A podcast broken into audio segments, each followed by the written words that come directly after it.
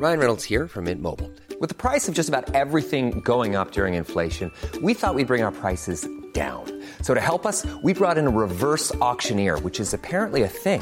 Mint Mobile unlimited premium wireless. Ready to get 30, 30, bit to get 30, bit to get 20, 20, 20, bit to get 20, 20, bit to get 15, 15, 15, 15 just 15 bucks a month. So, Give it a try at mintmobile.com slash switch. $45 upfront for three months plus taxes and fees. Promo for new customers for limited time. Unlimited more than 40 gigabytes per month. Slows. Full terms at mintmobile.com. Bonjour à tous et bienvenue à vous pour euh, Midi News. La traque des terroristes du Hamas se poursuit en ce moment même sur le territoire israélien. À l'heure actuelle, des opérations antiterroristes sont en cours, ce qui montre aussi l'extrême complexité de la sécurisation du territoire. Jusqu'où ira le bilan humain des attaques terroristes du Hamas? 1200 morts ou plutôt 1200 personnes massacrées? Des journalistes aguerris qui n'arrivent même pas à décrire l'indicible. Des soldats israéliens qui découvrent des charniers. La riposte qui se poursuit sur Gaza en attendant l'offensive terrestre. L'objectif est d'éradiquer le Hamas. Or, les têtes du Hamas ne sont pas à Gaza, elles sont au Qatar et surtout en Iran. Donc, quel risque aujourd'hui ou quelle probabilité de contagion dans la région? Et puis le silence de certaines célébrités, celles qui sont promptes toujours à, à réagir, on ne les entend pas. Pourquoi Beaucoup le dénoncent? Nous allons en parler. Je vous présenterai nos invités dans quelques instants. Et tout d'abord, le journal avec vous, Mickaël. Bonjour Sonia, bonjour à tous. À la une de l'actualité, l'horreur absolue, le massacre du kibbutz de Kfar Aza près de Gaza. Les terroristes du Hamas sont parvenus à y pénétrer et ont sauvagement assassiné plus d'une centaine de civils sans défense, des personnes âgées, des femmes, mais aussi des bébés. Maëva Lamy. Une scène d'horreur impossible à décrire. Dans le kibbutz de Kfar Aza, à 2 km de la bande de Gaza, des dizaines de corps sont emportés. Parmi les rares survivants, ce couple d'Israéliens et leur bébé. Ils racontent l'enfer qu'ils ont vécu. Nous avons entendu des tirs et nous sommes restés barricadés pendant 21 heures jusqu'à ce que l'armée vienne nous sauver. Nous n'avons cessé d'entendre des fusillades, des coups de feu, des bombes et des alarmes et nous ne savions pas ce qui se passait. C'était comme dans nos pires cauchemars. À leur arrivée, les soldats découvrent le massacre, des maisons incendiées avec des familles entières à l'intérieur, des corps d'adultes et d'enfants mutilés. L'odeur de la mort est omniprésente, insoutenable. Vous avez vu des bébés, des mères, des pères dans leur chambre et comment les terroristes les ont tués? Ce n'est pas une guerre, ce n'est pas un champ de bataille. Il s'agit d'un massacre, d'une activité terroriste. Plus d'une centaine de civils ont été assassinés dans ce kibbutz, d'après les militaires israéliens.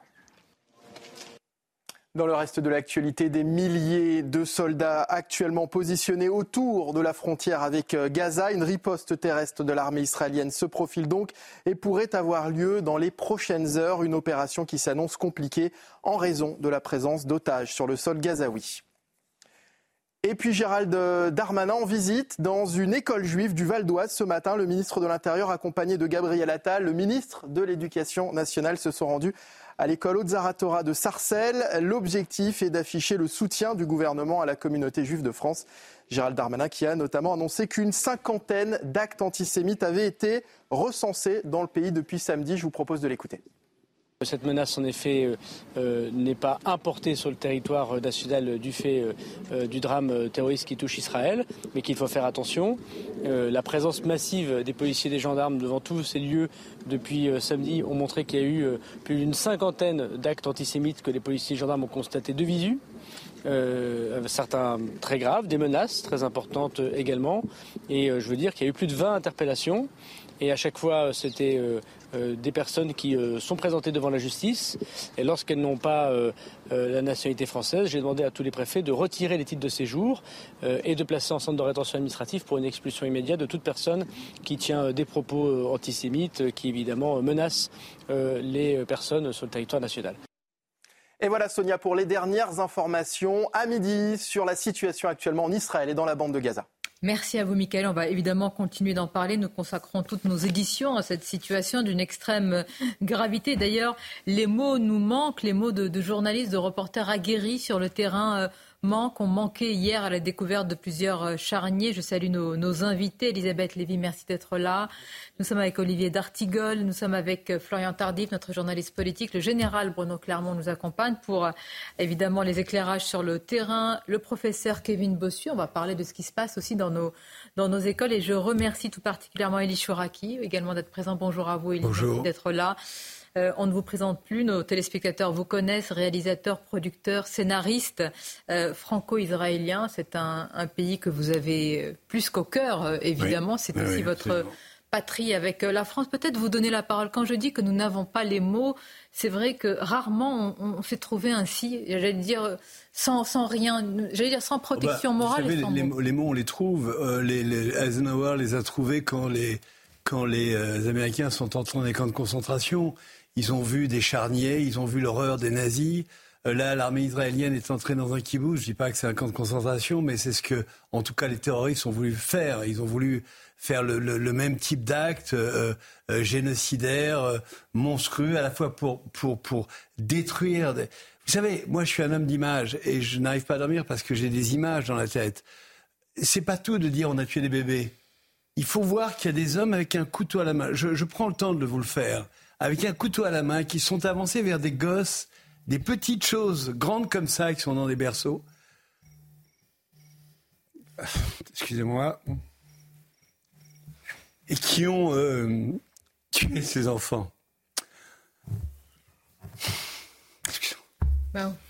Je vous ai je, vais, rester encore un moment parce que nous allons rentrer dans les, détails des opérations, de ce qui se passe. Mais je voudrais quand même, parce que quand je dis l'emploi des mots et, l'émotion qui sied euh, à tout ça, ça nous concerne tous. Euh, on sent, on voit, euh, nous en avons parlé hier au téléphone et en parler ici même avec les images que nous montrons. C'est quelque chose d'extrêmement choquant mais les mots existent. Moi, je crois que les, mots, sont là. Moi, je crois que les mots existent, mais d'abord, je voulais dire que, comme Élie, c'est la première fois, en ce qui me concerne, c'est la première fois qu'en voyant ces images, qu'en entendant ces récits, en entendant les journalistes, c'est la première fois que je me suis dit l'histoire recommence, et pas comme farce, bien sûr. Euh, que euh, c'est la première fois que j'ai pensé à la Shoah. Euh, à propos d'un événement présent. Je n'aime pas d'habitude ce plaquage, mais c'est voilà. Et il y a un mot, il y a un mot ça s'appelle crime contre l'humanité. Malheureusement, ce n'est pas Hamas contre le reste de l'humanité. Et je pense qu'on en parlera plus tard. Très important, évidemment. Elie Chouraki, une question aussi qui, s'impose. Euh, vous y étiez il n'y a pas longtemps. C'est un pays dans lequel. il y a euh, quelques semaines, oui. Vous avez évidemment des amis J'ai beaucoup d'amis. Je, leur parle tous les jours au téléphone et ils sont, euh, ils sont d'abord bouleversés, comme je, viens de, de l'être. et ils ont aussi angoissés parce qu'ils envoient leurs enfants à l'armée. Vous savez, euh, euh, en Israël, l'armée, c'est les gosses. C'est nos enfants, ils ont 18, 19, 20 ans, 22 ans, les réservistes ont 25 ans. C'est à chaque fois qu'un soldat part, euh, c'est c'est pas des soldats de, de, qui ont choisi ce métier. Ils sont, ils sont là parce que le pays leur a demandé de faire leur service militaire, ils font leur service et ensuite ils sont à la disposition de l'armée pour défendre leur pays. Donc c'est les enfants qui meurent. Ce ne sont pas des militaires qui ont choisi la carrière militaire. Euh, c'est terrible quand un militaire meurt, évidemment, bien sûr. Euh, et, je, ils ont toute mon affection et mon respect. Mais là, c'est des gosses qui vont à l'armée. Ils ont, quand vous les voyez parfois, vous savez, à Tel Aviv, c'est très curieux parce qu'ils n'ont pas le droit de laisser euh, leur arme derrière eux, donc ils se baladent en maillot de bain avec leur fusil d'assaut euh, euh, autour du cou. ça paraît surréaliste, c'est-à-dire que comment après toutes ces années, on ne, on, ne, parvient pas à arriver à une solution? Je voudrais juste dire une chose parce qu'elle est très importante. J'entends beaucoup de bêtises partout sur les réseaux sociaux que je lis peu ou je vais très peu, mais j'entends beaucoup de, monstruosités qui sont faites parce que les gens ne savent pas, les gens n'ont aucune euh, éducation et culture de ce qui se passe dans ce coin du monde. Il y a le Hamas. Il y a tous les mois à Gaza des manifestations de Gazaouites contre le Hamas. Ces manifestations sont punies dans le sang. Les Gazaouites ne peuvent pas s'exprimer. Quand des sondages. Euh, moi, quand j'étais à I24, vous savez, euh, je suis allé, on envoyé des Arabes israéliens se mêler à la population de Gaza pour voir un peu leur réaction. On leur a demandé quelle administration préférez-vous? À 80%, ils ont répondu l'administration israélienne. Nous sommes en face de deux choses totalement différentes. Les Gazaouis, qui peuvent avoir certaines sympathies pour le Hamas, certains bien sûr, mais qui sont quand même une population et le Hamas qui est un groupe terroriste. Et le mélange ne peut pas exister. Regardez ce que font les Israéliens et les Égyptiens aujourd'hui. Ils essaient d'exfiltrer les habitants de Gaza pour pouvoir attaquer le Hamas. Quand on me dit Free Palestine, libérer la Palestine, je dis oui, libérer la Palestine du Hamas, libérer Gaza du Hamas. Mais qui ne le comprend pas? Vous avez euh, ce besoin d'expliquer. Mais toute notre jeunesse, il y a une jeunesse qui est euh, arabo-musulmane, qui est française, d'origine arabo-musulmane, qui ne comprend pas parce qu'ils ont été éduqués dans la haine d'Israël et qu'ils font un amalgame de tout. Il y a ces masses arabes qui tout d'un coup... Regardez ce qui s'est passé en Iran.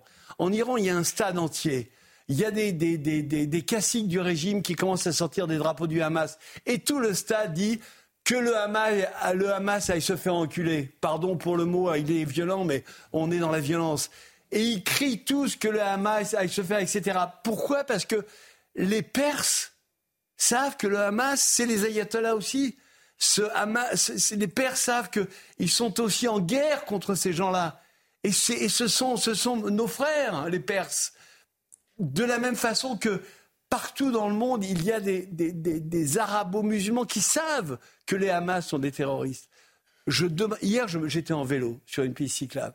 Il y a une fille de, je sais pas, de quelques 20 et quelques années qui m'a dit hey, Chouraki, euh, salaud, avec tous tes sionistes. C'est l'expression, j'ai dit, mais qu'est-ce que tu racontes? C'est l'expression d'une méconnaissance de ce qui se passe euh, euh, en ce moment en Israël. Pardon, juste un mot. Euh, malheureusement, Elie, euh, je dois tempérer un tout petit peu votre description de Gaza. Je crois, bien sûr, le Hamas est un, dictateur, je veux dire, terrible, et ce n'est pas un pouvoir, évidemment, plaisant à vivre. Mais s'il y a bien une chose qui est partagée quand même par beaucoup, à mon avis, de Palestiniens, euh, et malheureusement par beaucoup trop, j'ai pas dit tout le monde, heureusement, de musulmans chez nous, c'est la haine des Juifs et la haine d'Israël. Et je ne crois pas que de ce point de vue, je, ne crois pas que de ce point de vue, vous allez si vous non, voulez. non, je crois pas. Je me résous Même à Ramallah, je pense que beaucoup de gens se sont réjouis, malheureusement. Je ne me résous pas à ça. Bah, je... je... ne me résous pas à ça. Les musulmans, par définition, ne peuvent pas être définis comme étant antisémites. Les musulmans sont musulmans, ils ont une religion. Les extrémistes islamistes, depuis euh, Adjamin, qui était le, le, le de Jérusalem à la droite d'Hitler pendant la guerre, ceux-là, les frères musulmans, sont antisémites. Ils en ont fait leur, leur fond de commerce dans l'antisémitisme. Mais pas, pas. Alors, il y a, y a, des antisémites. Pardon, mais je peux pas, je peux malheureusement pas. Je suis désolé, mais là, vous êtes dans le déni, dans un déni qui nous a. Il, il ne se résout pas. C'est différent. oui, mais quand vous dites je ne me résous pas, malheureusement, on est obligé de se résoudre. Juste, je finis là-dessus. On est obligé de se résoudre au réel, parce que si nous n'affrontons pas le réel et si nous continuons à minimiser, à dire que ce sont de petites minorités. Et mais j'ai jamais dit ça. Je n'ai jamais dit ça. Je dis que je dis que certains très sont dans le monde arabe depuis très longtemps. dans le monde depuis arabe, avant Israël. Non, mais je, vous me parlez de la France, Elisabeth. Non, je dis que peut-être en France, il y a des musulmans antisémites, mais il y a des chrétiens antisémites, des juifs euh, qui peuvent pas être antisémites qui sont anti-musulmans des euh, juifs qui sont anti-chrétiens, etc. Je veux dire que effectivement, en ce moment, il y a quelque chose qui oppose l'islam et, les, juifs, c'est à, l'évidence. Simplement, je ne peux pas croire, alors peut-être que je suis un utopiste, que qu'au fond de l'âme de ces gens-là, il n'y ait pas encore une lueur. Regardez ce qui se passe en, en, Iran. Regardez ce qui se passe en Iran. Les femmes iraniennes qui veulent enlever leur voile sont aujourd'hui du côté d'Israël. Mais ce que dit Elie Chouraki concernant le Hamas est très important. Bien sûr, ça amène un élément de complexité, mais il faut le dire, parce que nos émissions doivent aussi servir à ça. Le Hamas est fondé par les frères musulmans. Le Hamas, dans son projet politique, a deux objectifs la destruction de l'État d'Israël et faire de la Palestine une terre islamiste. Il n'y a pas que le Hamas, il y a l'Iran, puisqu'il faut oui, parler. Mais je voulais terminer, Sonia. Ils n'ont jamais voulu le processus de paix. Ils ont, pourchassé les organisations laïques et euh, progressistes en Palestine. Et il y a eu un jeu malsain concernant le Hamas qui trouve des soutiens forts et puissants au Qatar et en Iran. Et cette question-là, au cours des dernières années, On l'a laissée au fil de l'eau. Elle n'a pas été discutée et débattue. En tous les cas, on va évoquer toutes les questions euh, qui, euh, qui, sont en cours avec vous aussi, Général, euh, en ce qui se passe en ce moment sur des opérations. C'est-à-dire qu'il faut se rendre compte qu'au moment où nous parlons, il y a encore des terroristes du Hamas sur le territoire israélien, que la traque n'est pas terminée que l'opération de sécurisation est en train d'être menée en même temps que la riposte sur Gaza. Donc la complexité pour les forces israéliennes est, est réelle et il y a l'indicible vous êtes sur place, euh, Antoine Estève. Euh, je n'ai pas de questions, je vais vous laisser décrire tout simplement, si je puis dire, parce que vous êtes à Akfaraza. Alors il y a effectivement deux situations à décrire en ce moment. Il y a la mobilisation énorme de cette armée israélienne qui se met en place en face de la bande de Gaza, tout du long de cette bande de Gaza. Nous sommes ici pour vous situer à quelques centaines de mètres, allez peut-être à vol d'oiseau, deux kilomètres du grillage de la bande de Gaza. L'armée israélienne passe non-stop sur cette route pour aller se positionner dans les bois que vous voyez à droite et à gauche euh, de cette, de cette route. Des tirs d'artillerie ont lieu toutes les 30 secondes, une minute peut-être, en direction de la bande de Gaza. Ces grosses fumées noires que vous voyez derrière le, le kibbutz, vous entendez peut-être les, les coups de feu derrière moi, les grosses fumées noires que vous voyez derrière le kibbutz, derrière ces cyprès, ce sont les fumées de Gaza City qui est en ce moment bombardée. Donc ici, c'est un lieu particulièrement euh, difficile d'accès pour évidemment la population qui a fui, les journalistes comme nous qui essayent de s'approcher. L'armée israélienne est en train de se positionner, amène ses blindés pour pouvoir éventuellement déclencher une opération au sol. Et il y a ce kibbutz, c'est la deuxième information du jour, ce kibbutz qui se trouve juste derrière, qui est l'un des deux kibbutz avec le kibbutz de Berry, qui est de l'autre côté de la route, qui ont été eh bien, touchés par ces actes terroristes le week-end dernier. Et nous n'avons aucune confirmation de ce qui s'est passé à l'intérieur des kibbutz. Il y a eu des combats très forts entre certainement euh, des forces de police israéliennes et des personnes qui sont rentrées à l'intérieur des kibbutz. Il y a eu des massacres. En tout cas, ce sont les informations euh, qu'a donné la chaîne, la chaîne d'information israélienne via euh, par, l'armée, l'armée Tsahel directement. Mais il y a surtout des informations, vous savez, qu'on a entendu dire sur des, des exactions, des actes de barbarie contre des bébés. Ces informations-là, en revanche, ne sont pas confirmées officiellement. L'armée israélienne que nous avons pu contacter ce matin à plusieurs reprises, affirme bien qu'il n'y a pour le moment aucune confirmation d'actes de barbarie à l'intérieur euh, de ces, euh, de ces deux kibbutz. Donc on attend évidemment dans les prochains jours des explications plus, plus précises sur ce qui s'est passé. Tout ce qu'on sait, c'est que ce sont des hommes armés qui ont coupé ce grillage qui se trouve un petit peu plus loin entre la bande de Gaza et Israël, qui ont pénétré sur le sol israélien pour commettre toutes ces exactions à l'intérieur euh, du sol israélien, pour aller notamment sur les routes. Ils ont tiré sur des voitures, ils ont tiré à l'intérieur de villages ils ont tiré à l'intérieur de la ville de Sderot. Vous avez vu toutes ces images circuler le week-end dernier. Mais nous n'avons aucune information concernant ces actes de barbarie, notamment sur des enfants. Moi, Merci eu, Antoine. Ben Oliel, qui est un garçon i24 News qui était sur le terrain. Dont on a vu l'émotion et le, plus que ça. Qui, euh, qu'il a vu était apparemment. Et qui a décrit ce qu'il a vu. Juste, pardon, euh, Elisabeth, je voudrais juste dire une chose. Moi, j'habite à Yafo depuis six ans. Yafo, c'est la, la, ville mixte par excellence de Tel Aviv. Et donc, je prends des cafés le matin avec des Arabes et avec des Juifs.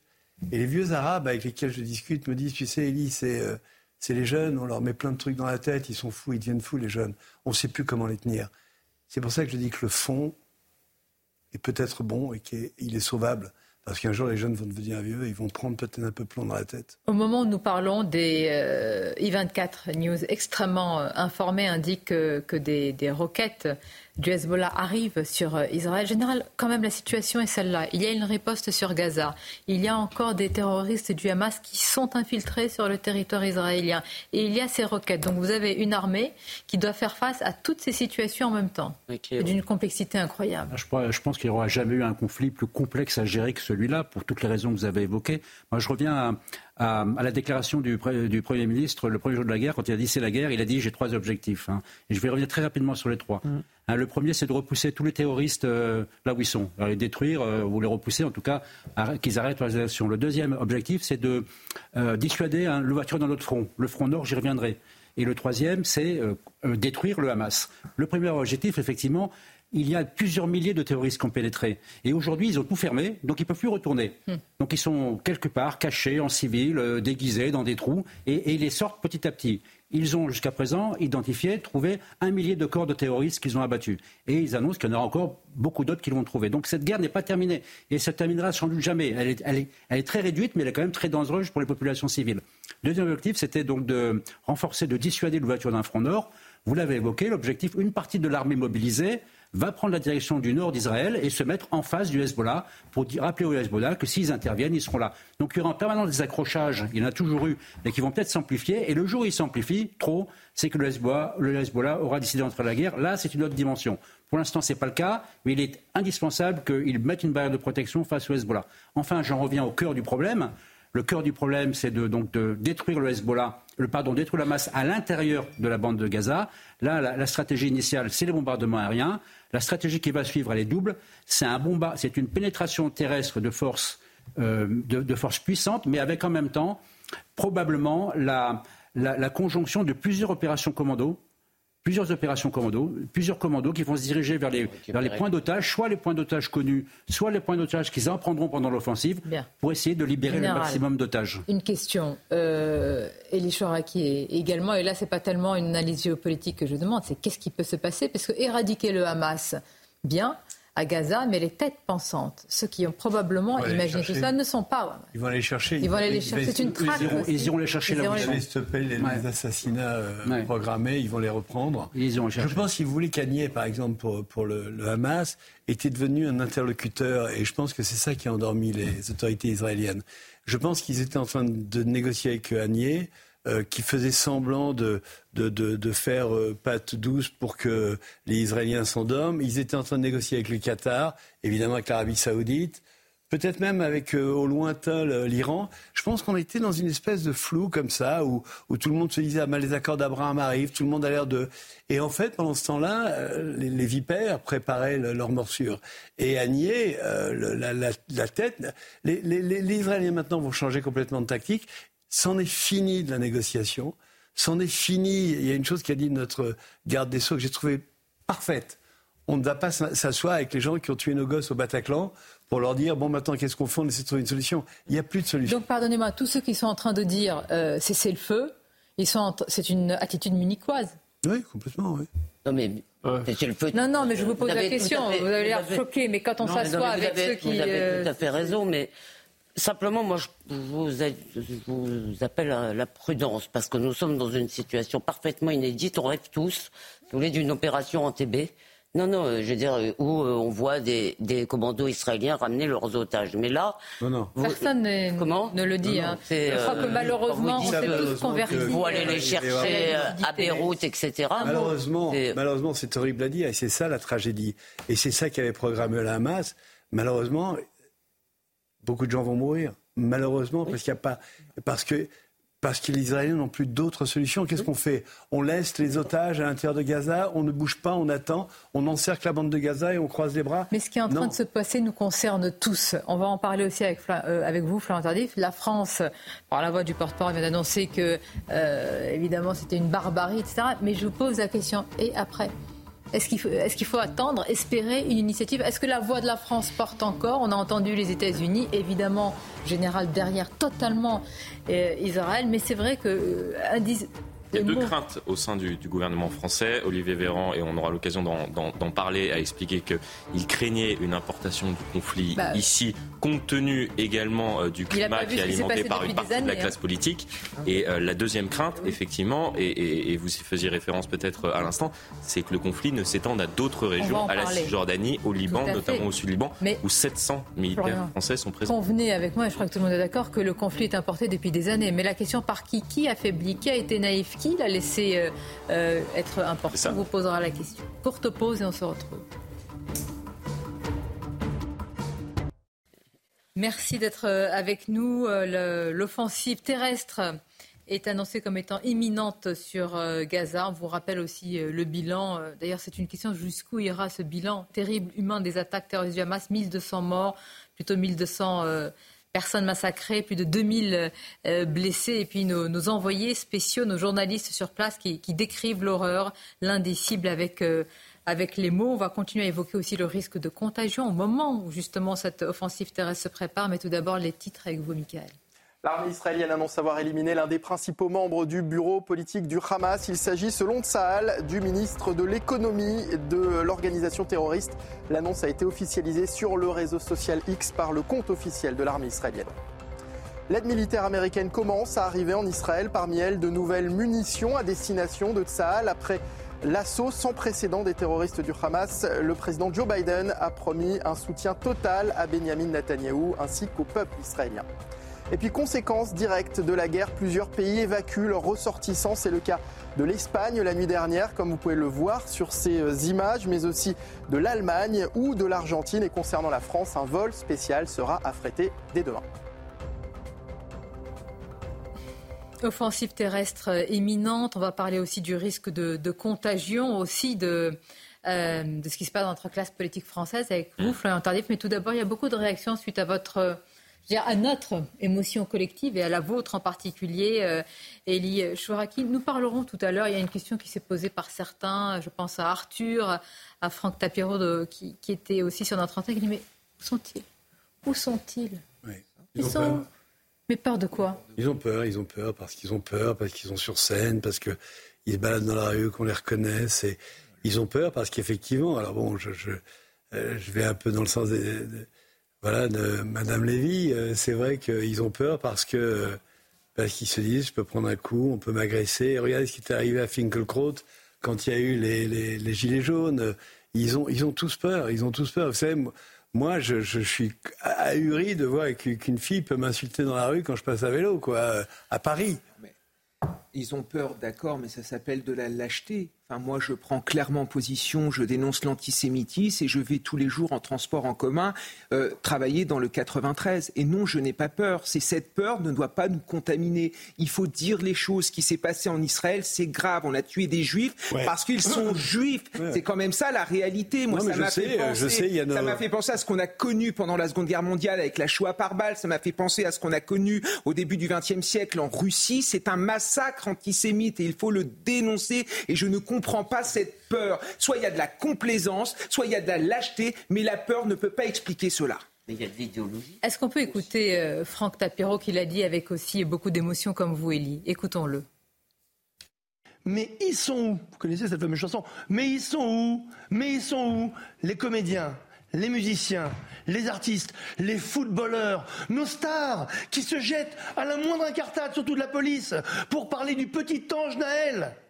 Ils sont où? Ils se terrent chez eux. Et à de se terrer et de se taire tout court, on ne fait pas avancer la cause. Pourquoi? Parce que il faut expliquer pourquoi. Pourquoi ils ont peur? Parce qu'ils ont peur d'avoir une image qui soit malheureusement associée d'abord à la défense de victimes juives, et pire, de victimes israéliennes. Et pire, de se dire, si je m'émeus de victimes israéliennes, ça veut dire que je ne soutiens pas la cause palestinienne. Mais quelle bêtise, et je le regarde dans les yeux. C'est au contraire en soutenant Israël de façon inconditionnelle que vous soutiendrez la cause palestinienne. Pour une seule et bonne raison. Car vous les aiderez à dissocier le peuple palestinien, dont vous estimez défendre la cause, et le Hamas, et ce qu'ils viennent de commettre. Si vous ne dissociez pas cela, vous ne défendrait absolument pas la cause palestinienne. Donc c'est un petit truc de communicant, mais ça devrait être un truc d'humain, de citoyen. Il a raison, Elie. Il a parfaitement raison. Regardez, regardez euh, le chanteur anglais, je son nom m'échappe, qui a immédiatement fait une chanson sur ce, ce vendredi 7. Euh, ah mince, euh, Bono. donc, donc il y, a, y, a, des types qui réagissent immédiatement. Moi, je suis un artiste, je suis un metteur en scène. je suis en train de préparer un film, je, je, mets la préparation de côté parce que je, je veux témoigner, je veux venir, je veux qu'on entende ce que j'ai à dire parce que on traverse une situation qui est terrible et qu'il faut que toutes les, bonnes âmes se réveillent pour dire ah, ah, arrêtez ça, euh, luttez contre le, terrorisme, levez-vous contre le terrorisme. Mais pourquoi elles se lèvent plus facilement pour d'autres causes eh Écoutez, il y a deux raisons. Je pense en plus de celles qui ont été avancées, la peur, comme vous l'avez dit, euh, d'avoir l'air pro-israélien, parce que vous savez que sioniste c'est devenu une insulte en fait. Donc euh, la culture que vous avez aussi euh, dénoncée, connaisserait, comprendrait à ce conflit. Euh, mais il y, a de l'idéologie, de l'idéologie islamo-gauchiste, si on veut, c'est-à-dire l'idée que c'est eux les nouveaux damnés de la terre, les Palestiniens, et que les Juifs, eux, c'est les nouveaux, comme l'avait dit Edgar Morin, je crois, Seigneur. voilà.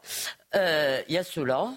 et il y a le communautarisme. Il y a le fait que des gens si vous voulez, soit qui sont issus de la diversité, comme on dit, soit se sentent par définition solidaires. Mais en dehors de ça, oui. Eh ben, non mais Là, excusez-moi, on euh, voit bien. il- il- tout le monde- Au-delà, au-delà des appartenances euh, religieuses, etc., on peut s'interroger sur plein de célébrités avec Mais des noms extrêmement connus, avec euh, des millions de followers qui auraient pu s'exprimer tout Alors il y en simplement a en quand tant que, en justice. tant qu'hum- Il y a une Oui, petite pétition. Non, il faut le dire quand même, une petite pétition. Il y a Yvo Attal, je sais, Charlotte Gainsbourg, Olivier de D'Artigol. quelques cinéastes qui Oui, sont intervenus. Oui, c'est toujours les mêmes. Et puis, c'est pas nouveau. Hein. Cette- le, le- le- le- le silence des, de- entre guillemets, des célébrités euh, lorsqu'il s'agit du conflit israélo-palestinien, euh, qui n'est pas un conflit israélo-palestinien, je, je- je dis ça, mais en même temps, qui est un conflit Israël contre le, le- le terrorisme, le, le silence de, de ces célébrités est, est frappant. Moi, je suis toujours fasciné par ça. Est-ce que c'est Israël Vous avez raison contre le terrorisme, mais c'est aussi, euh, c'est pas peut-être les, les mots sont un peu avec de l'emphase, mais c'est la civilisation contre la barbarie aussi. C'est ça. C'est ça, je suis, je suis d'accord avec ça, et c'est pour ça que ce combat ne doit pas concerner que les Juifs. Ça concerne tout le monde, parce que Israël, c'est une tête de pont des valeurs civilisationnelles au Proche-Orient. Et la lutte contre l'antisémitisme, ça doit être une lutte qui doit être universelle. Et quand je vois des rassemblements où je vois 90%, 95% de Juifs, moi, ça me fait mal. Ce qui se passe en Israël concerne tout le monde. C'est l'humanité que l'on doit Alors- interroger à travers ça. Alors, je, il f- je suis tout à fait d'accord. C'est une guerre de civilisation et je l'ai dit, et je, je ne retire pas ce que j'ai dit. Mais il faut être très prudent parce qu'en fait, c'est ce que cherchent les, les Iraniens. C'est ce que cherchent les extrémistes euh, euh, islamistes.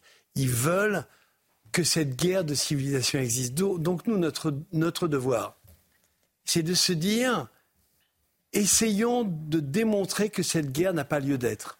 Essayons de démontrer que même si on est prêt à combattre, même si on, on est prêt à, à affronter des idées aussi euh, négationnistes, aussi monstrueuses, aussi euh, terribles que celles auxquelles on est confronté, essayons quand même encore de dialoguer non pas avec les terroristes évidemment, non pas avec euh, les Haniers et compagnie, mais de, de, de discuter avec l'Arabie Saoudite qui commence à, à changer de façon d'être. Oui, mais- Peut-être discuter. Alors, et puis si, été- si au bout du compte, pardon, euh, si au bout du compte on ne peut pas, eh ben il faudra se battre. Mais tout a été mis à bas aujourd'hui. D'ailleurs, c'est l'un des objectifs de ces terroristes. Les accords d'Abraham ont volé en éclats. Les- toutes les tentatives de normalisation de certains pays arabes avec Israël sont euh, enterrées. Je comprends aussi que vous gardiez cet espoir. Et heureusement qu'on peut garder cet espoir.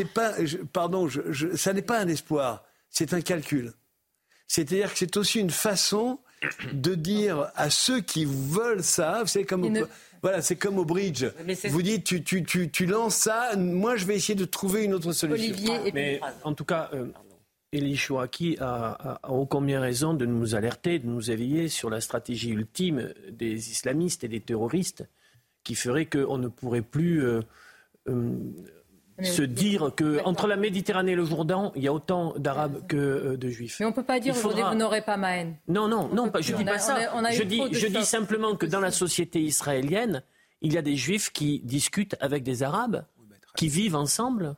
Et je veux simplement dire que si on enlève ça aujourd'hui du paysage et de la réalité, le monde qui est dessiné Mais est un monde horrible et sans issue. Attendez, mais alors allons au fond des choses. Quelle est- quelles sont les mains qui ont nourri le Hamas D'où viennent les financements du Hamas? Pas seulement de l'Iran. Moi, je posais la question ce matin. Qatar, Arabie J'ai- demandé au président du Sénat, donc je me dis, bon, il connaît Oui. un petit peu les choses. Je lui ai dit, est-ce que vous pouvez nous confirmer ce matin en direct qu'il n'y a pas un euro euh, de l'Union européenne qui n'est pas allé dans les poches du Hamas? On l'écoute Et vous réagissez. pardon, notre responsabilité est énorme parce que ce qui se passe en ce moment, Pas la leur. c'est le, oui, la Oui. leur, oui. c'est le résultat d'une politique. Pendant des années, on a même financé des, des- des livres d'école où les petits euh, Palestiniens, les petits Gazaouites euh, et Cisjordaniens lisaient qu'Israël n'existait pas et que les, et que les Juifs étaient des, des- des gens à tuer. Nous avons fait, enfin, l'Union européenne a financé ça. Et, et Madame von der Leyen, quand elle, elle- voyait arriver Mahmoud Abbas, elle, elle le serrait tendrement dans ses bras. Madame alors que, entre voilà. l'Arménie et là, je pense Exactement, là, je pense euh, qu'elle peut part. changer de métier. Mais le problème, c'est ça. Le problème, c'est que nous sommes. Je reprends ma, ma, ma comparaison avec le, le fascisme. Il y a eu l'éducation, les jeunesses hitlériennes. C'est parti de là. C'est ce qu'on met dans la tête de ces jeunes qui un jour deviennent des adolescents et des adultes et qui donnent ce type de Mais, résultat. mais Elie Chouraki, juste un mot. Pardonnez-moi de vous le dire, mais les, jeunes gens qui sont allés à cette rave party à un kilomètre de la frontière de Gaza, parce qu'ils se disaient là-bas, il n'y a pas les colons, il n'y a pas les juifs orthodoxes, là-bas on est en sécurité, il n'y a que les arabes avec qui on s'entend bien, parce que finalement tout ça c'est la faute des gouvernants. Ils pensaient exactement comme vous. Ils pensaient que, ils pensaient qu'il suffisait du dialogue entre les peuples. vous ne vous rendez pas compte Georges Bensoussan, mais je parle pas de dialogue entre les peuples. Ils ne sortent plus, qu'ils ne Je crois qu'il faut regarder les choses face. Georges Bensoussan a raconté sur ce plateau, si vous voulez, comment ces massacres de juifs ont eu lieu dans les années 20. Ils ont eu lieu avant. Vous croyez que c'est juste, si vous voulez, une génération qui a été biberonnée à cela? Non. Si vous voulez, il y a et c'est pour ça que cette guerre de civilisation, nous ne pouvons pas l'éviter, nous devons la mener. Ça ne veut pas dire nous devons nous en prendre à tous les individus. Ça veut dire, si vous voulez, nous devons savoir qu'en face de nous, nous avons des gens, et pas simplement des petites minorités, je dire, qui sont dans une autre temporalité que la nôtre, qui sont, qui eux agissent, si vous voulez, pour l'éternité euh, du djihad ou je ne sais trop quoi. C'est ce que disent les islamistes. Hein. vous avez la montre, euh, on a le temps.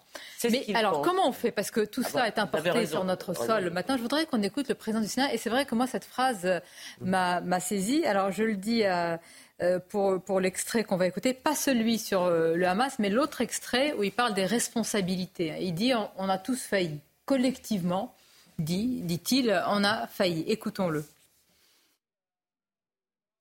On va le retrouver dans, quelques instants. Je précise la question, et mais comment on en est arrivé là? Mais tous, parce qu'on interroge beaucoup leurs renseignements. de réactions. Hein. Beaucoup de réactions. Cette, euh, cette déclaration de, de Gérard Alors, Dites-nous puis on l'écoutera. Il explique effectivement que nous avons euh, collectivement euh, failli, à savoir l'intégration, notamment dans, certains quartiers en France, compte tenu justement des, réactions suscitées par ce qui s'est passé et qui, qui continue de, de, se dérouler en Israël. Sauf que lorsqu'il dit nous avons collectivement euh, failli. Il y a de nombreux responsables de la classe politique qui disent attendez, non, pas moi. Moi, ça fait des années euh, que, que, j'alerte euh, sur le fait qu'effectivement, il y a certains quartiers de France, et on a vu ça et on a commencé à en parler il y a quelques années maintenant, où, par exemple, dans, dans, les écoles, certains parents de confession juive décidaient de changer leurs enfants mais moi, de classe. pardon, mais j'ai fait en 2000 un documentaire qui est passé sur Envoyé spécial qui s'appelait Antisémitisme de la parole libérée. J'ai eu tout le gouvernement sur le dos en disant que je, disais des mensonges. J'ai eu évidemment le maire de Montreuil, puis ça se passait à Montreuil, qui m'a fait un procès pour diffamation, que j'ai gagné, mais il m'a fait un procès pour diffamation. J'ai c'est pas de c'est pas qu'il se bouchait les oreilles, c'est qu'il se fermait aussi les yeux et qu'il voulait même pas en parler. Et pourtant, et c'était euh, Fillon à l'époque qui, qui, était ministre de l'Éducation nationale, je me suis heurté à lui. Je lui ai dit mais regardez, ouvrez les yeux. C'est les imams dans les mosquées de Montreuil qui me disaient Monsieur Chouraki, il faut faire quelque mais chose. Mais à l'époque, le, rapport de Jean-Pierre Robin euh, a été mis. Euh, il a dû caler une hum, table. Et plus, puisque vous, vous citiez Georges Bensoussan, les territoires Père de la République, ou Georges Bensoussan, quand même, lumineux historien, qui est venu, je l'ai reçu un matin, qui expliquait les choses avec tellement de calme et qui a été euh, accusé de crypto-fasciste. Alors écoutons Gérard Larcher, puisqu'il y a de quoi être en colère quand même. On l'écoute. Nous avons été faibles. Qui nous? Oui, tous collectivement. Tous collectivement, nous avons été faibles. Nous avons accepté en quelque sorte que, au prétexte de la religion, certains quartiers ne soient plus quasiment habitable, entre guillemets, le mot, euh, parce qu'on serait juif ou qu'on ne serait plus de telle ou telle communauté. La République, c'est pas ça. C'est former une communauté nationale. Et là-dessus, nous devons très clairement euh, être intraitables. J'ai bien noté qu'à la rentrée, sur des signes vestimentaires, pour la première fois, le ministre de l'Éducation nationale avait fait une circulaire claire. Ça nous a changé du précédent ministre. Mais on l'a dit, Elie Chouraki l'a dit, Georges Bensoussan l'a dit, il y a une liste de personnes qui ont été accusées de tout, d'être d'extrême droite, fascistes, nazifiées, etc., Les frères musulmans ont une technique, les frères musulmans ont une technique de, de, de, de, procédure qui se met en place contre tous les gens qui bougent et qui disent un mot qui puisse les mettre en question, les remettre en question. C'est une technique qui fait partie de leur technique globale. Kevin Bossuet. Elisabeth, Kevin, Kevin Bossuet, vous allez nous en parler à l'école, c'est très important. On rejoint le terrain avec euh, Antoine Estève. Antoine, euh, c'est ce qui nous occupe et préoccupe là, c'est donc la préparation de cette offensive terrestre qu'on annonce comme étant euh, imminente. Alors elle est imminente déjà depuis hier matin. Hier, toute la journée, on a vu ces colonnes, ces convois militaires euh, converger en direction de la frontière avec, euh, avec la, avec la bande de Gaza. Euh, là, il y a des tirs d'artillerie en ce moment même, juste à côté de nous. Vous voyez, c'est euh, des postes d'artillerie, on ne les voit pas, ils sont derrière ces, euh, ces arbres que vous voyez là. pour vous situer où nous nous trouvons, la frontière avec la bande de Gaza se trouve juste au bout de cette petite route sur la gauche. Voilà, Fabrice va vous montrer. Juste au bout de cette petite route en haut, c'est la bande de Gaza. Des positions israéliennes sont un peu partout autour. L'artillerie pilonne en permanence Gaza City qui se trouve juste derrière. Ces grosses fumées noires que vous voyez, ce sont les immeubles bombardés dans Gaza City. Euh, il y a eu des combats tout à l'heure très près d'ici. Alors on pense qu'il restait des poches de combattants venus euh, de Gaza le week-end dernier, des poches de combattants qui étaient recherchés par l'armée israélienne. Il y a eu des combats juste derrière euh, le kibbutz de Kfar Aza. Ce kibbutz, ce sont les cyprès, les arbres que vous voyez au fond de votre écran. Et il y a eu des combats juste peut-être à l'intérieur du kibbutz, en tout cas dans cette zone. il y a quelques heures maintenant, on a cherché des hommes qui seraient cachés ici. Ça, l'armée nous l'a confirmé à plusieurs reprises. L'autre information, vous le disiez, c'est la préparation d'une éventuelle euh, offensive terrestre. Tout ce que je peux vous dire, c'est qu'en termes d'armement et de soldats ici, énormément de monde a convergé vers cette frontière, des milliers de, soldats, beaucoup d'équipements aussi comme des postes d'artillerie euh, mobiles, euh, des chars, on a vu des véhicules blindés aussi d'infanterie, on a vu des commandos et des forces spéciales se déplacer rapidement sur des petits véhicules avec une dizaine d'hommes armés. Bref, tout cela maintenant attend une décision politique au niveau de Jérusalem, une décision qui viendrait du gouvernement pour annoncer euh, cette offensive terrestre en direction de la bande de Gaza. Antoine Estève et, Fabrice Elsner, je voudrais ajouter un élément avant de vous donner la parole générale, la complexité du travail de tous les journalistes. Mm. On a vu euh, euh, votre, euh, je veux dire, votre confrère, puisque vous êtes également journaliste. je, suis allé à cet endroit-là. Je suis allé à cet endroit quand on est à la frontière. Je fais une émission en direct là. S'il y a une alerte, on a 15 secondes pour s'abriter.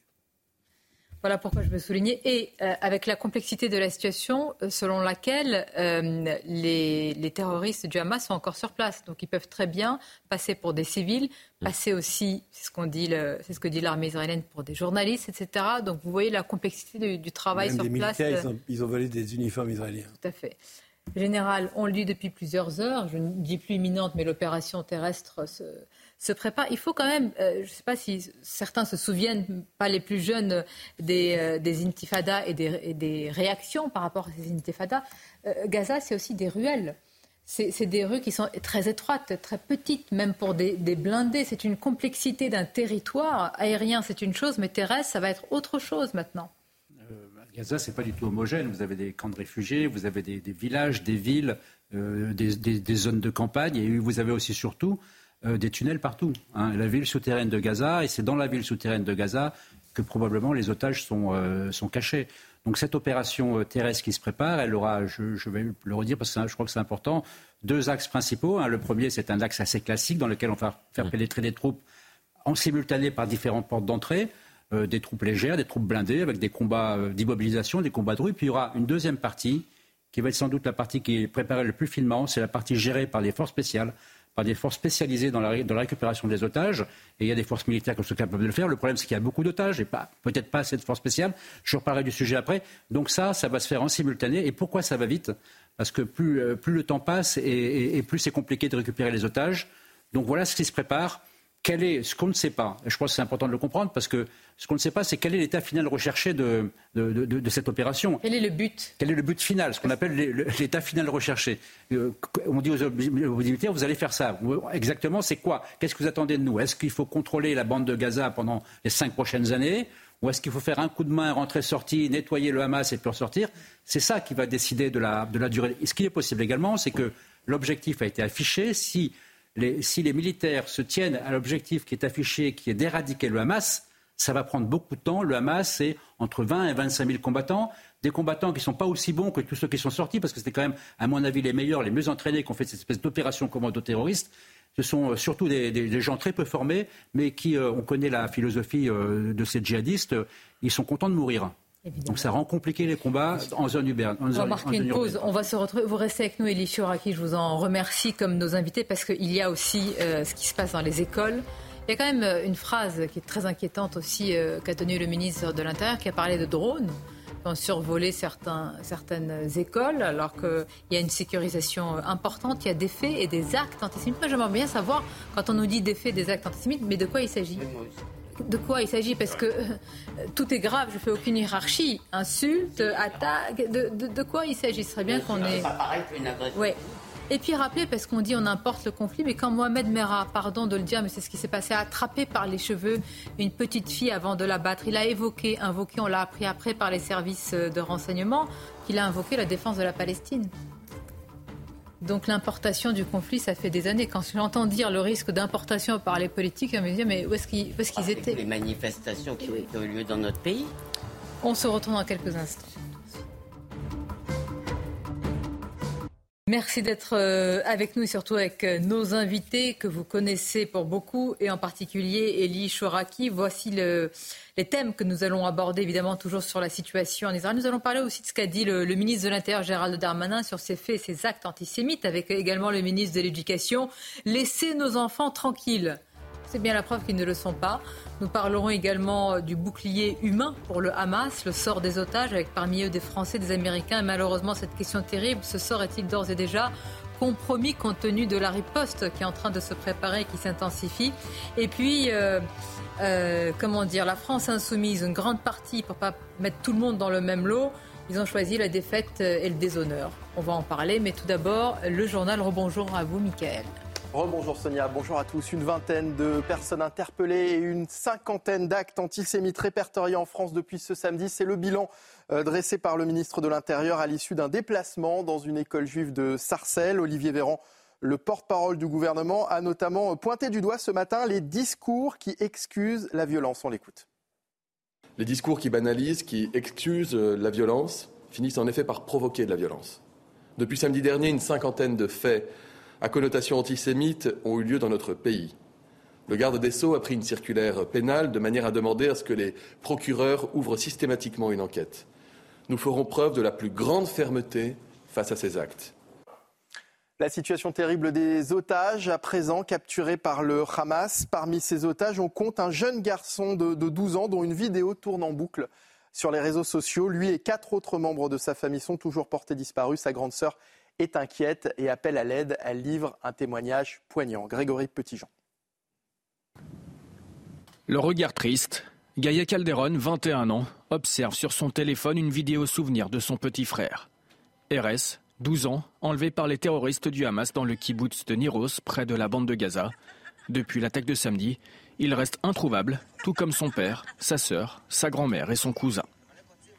Je n'ai jamais ressenti ça. Je n'ai même plus de larmes dans mes yeux. Je ne peux plus pleurer parce que j'ai tellement pleuré. Sur les réseaux sociaux, une vidéo en arabe devenue virale montre l'enlèvement de sa famille par des hommes armés. Je reconnais l'endroit. C'est juste à côté de la maison de mon père. Sur la vidéo, j'aperçois Erez. Erez, c'est mon plus jeune frère.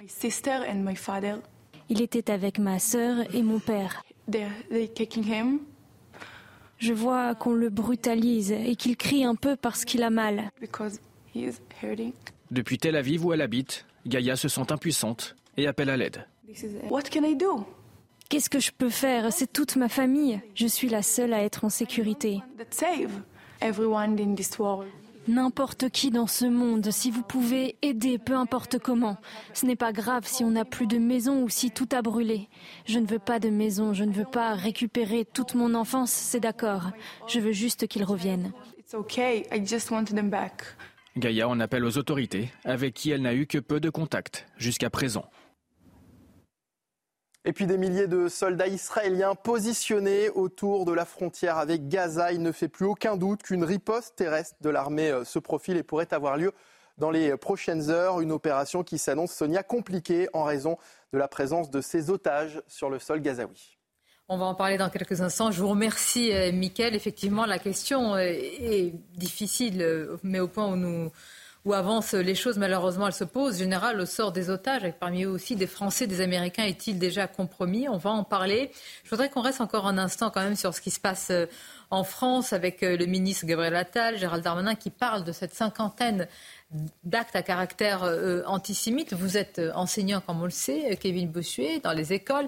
Quand il dit laissez nos enfants tranquilles, d'abord j'aimerais bien savoir à qui il le dit, laissez faudrait qu'il puisse euh, quand même caractériser euh, le ministre de l'Éducation qui a quand même de la volonté et du courage, caractériser plus, plus euh, directement la, la, menace. Comment vous, vous vivez aujourd'hui ces événements, vous-même qui êtes avec des collégiens?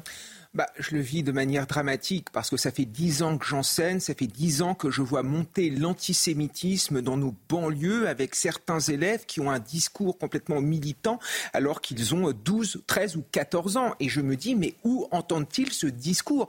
Comment ont-ils été euh, forgés à cet antisémitisme qu'ils appellent antisionisme et qui n'est en fait que de l'antisémitisme? Et moi, ce qui me scandalise, c'est que ça fait des années qu'on alerte. Et à chaque fois que l'on dit qu'il y a une montée de l'antisémitisme, on se fait traiter de tous les noms.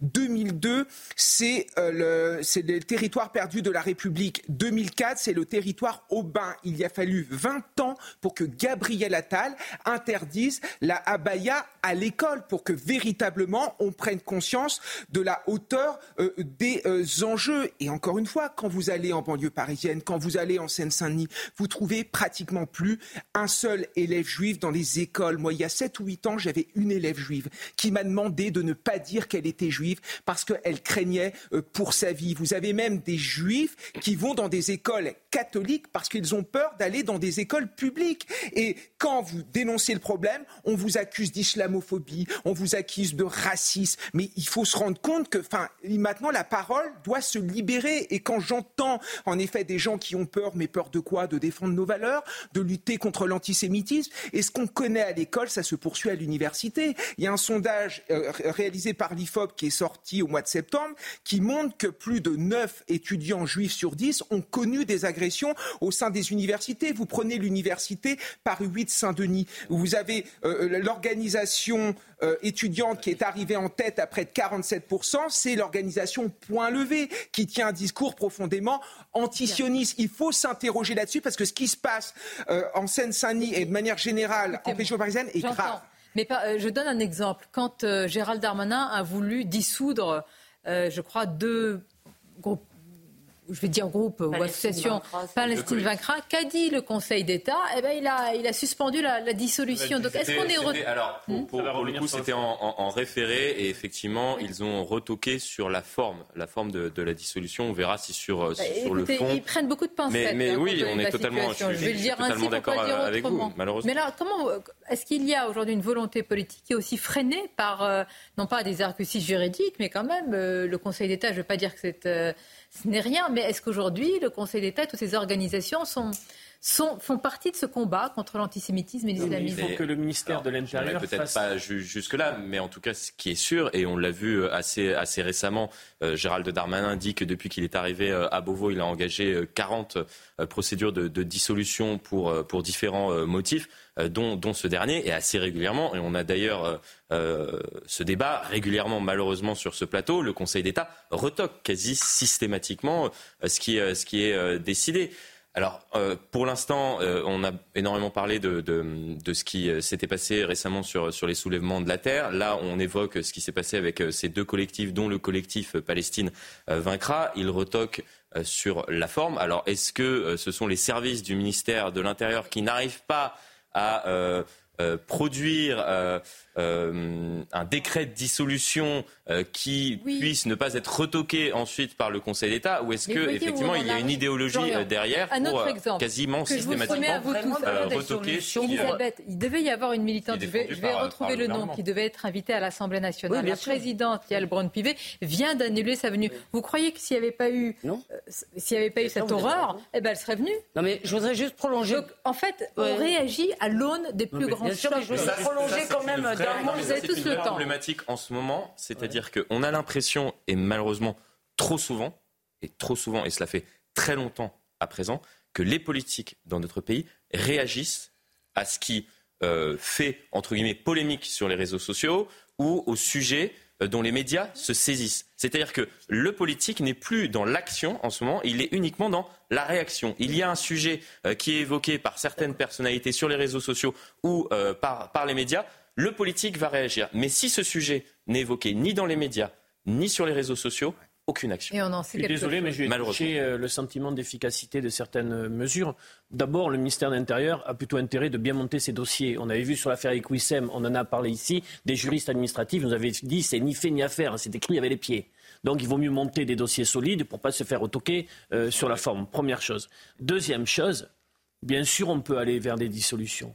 Mais certaines organisations, euh, 15 ou 3 semaines, euh, euh, semaines après, euh, trouvent d'autres euh, euh, moyens. euh, ils font mener une bataille culturelle et une bataille politique. C'est-à-dire que je crois que l'arme de la dissolution ou de l'interdiction ou, euh, ne, donne le sentiment d'une efficacité sur le moment, mais rien n'est réglé au final. Non, Mais moi, je suis attendez, parfaitement. J'ajoute, et comme ça vous allez pouvoir y répondre, vous et, et Elie Chouraki, manifestation. Alors c'est vrai, vous allez me dire 200 personnes euh, à Marseille, mais 200 personnes qui crient, je vais vous retrouver euh, les mots, je crois qu'il écrit euh, euh, Macron complice et Israël assassin.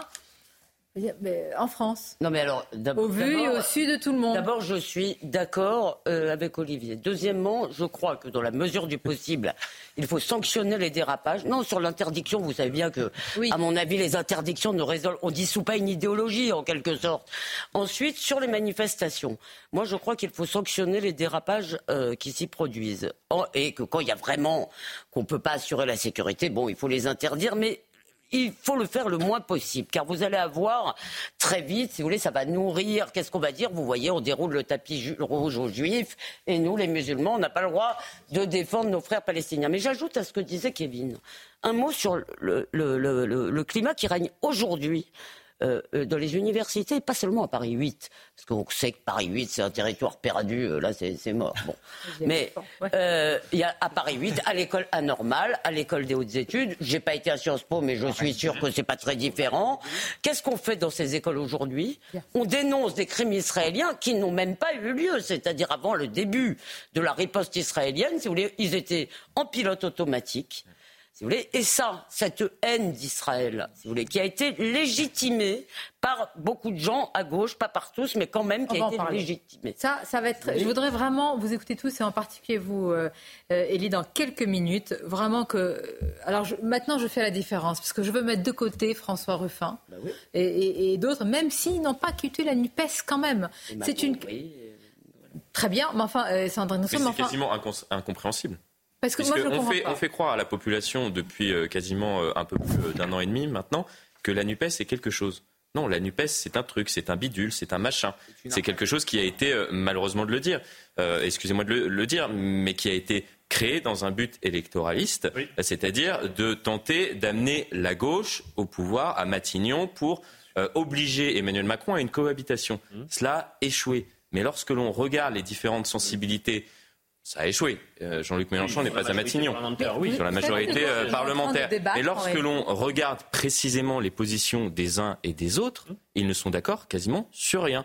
Sur le nucléaire, sur la défense, etc. etc. Parfois, etc. je me dis, j'espère que ceux qui sont en train de vivre le- l'indicible ne regardent pas la classe politique, une partie de la classe politique française, parce qu'on en est à se dire qu'ils ne sont pas en train de condamner et de dire le mot, enfin, organisation terroriste. Je veux dire, Elie Chouraki, il y a un moment où on se dit, mais est-ce que c'est possible? Parfois, la, la- je veux dire, la réalité dépasse les pires des pas qu'en France, il y a eu beaucoup de résistants. Je reprends toujours mon, mon raisonnement sur la Seconde Guerre mondiale. En France, il y a eu beaucoup de résistants, mais il y a eu beaucoup de collaborateurs.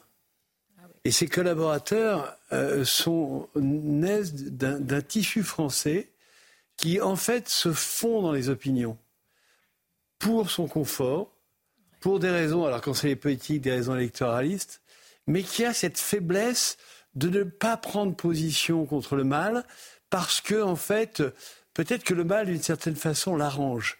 Peut-être que le mal qui vient bouleverser la société l'arrange. Moi, je suis absolument scandalisé par ce qui s'est passé euh, dans, l'équipe de, Mélenchon. Je, trouve, mais, c'est innommable. Comment est-ce que des hommes et des femmes, comment est-ce que c'est, comment je sais pas, voilà, on la, on la voit à l'écran, comment, comment cette jeune femme peut-elle dire, euh, peut-elle dire qu'il y a un masse politique et, et un masse armée, mais de quoi est-ce qu'on parle? C'est-à-dire que voyez bien qu'ils sont tenus par un électorat. Ils espèrent pouvoir arriver au pouvoir par cet électorat. Donc, ils ont, comme vous l'avez dit, l'indignité et, la honte, et en même temps, bon, ils ne gagneront rien. Mais ils continuent malgré tout à s'obstiner là-dedans.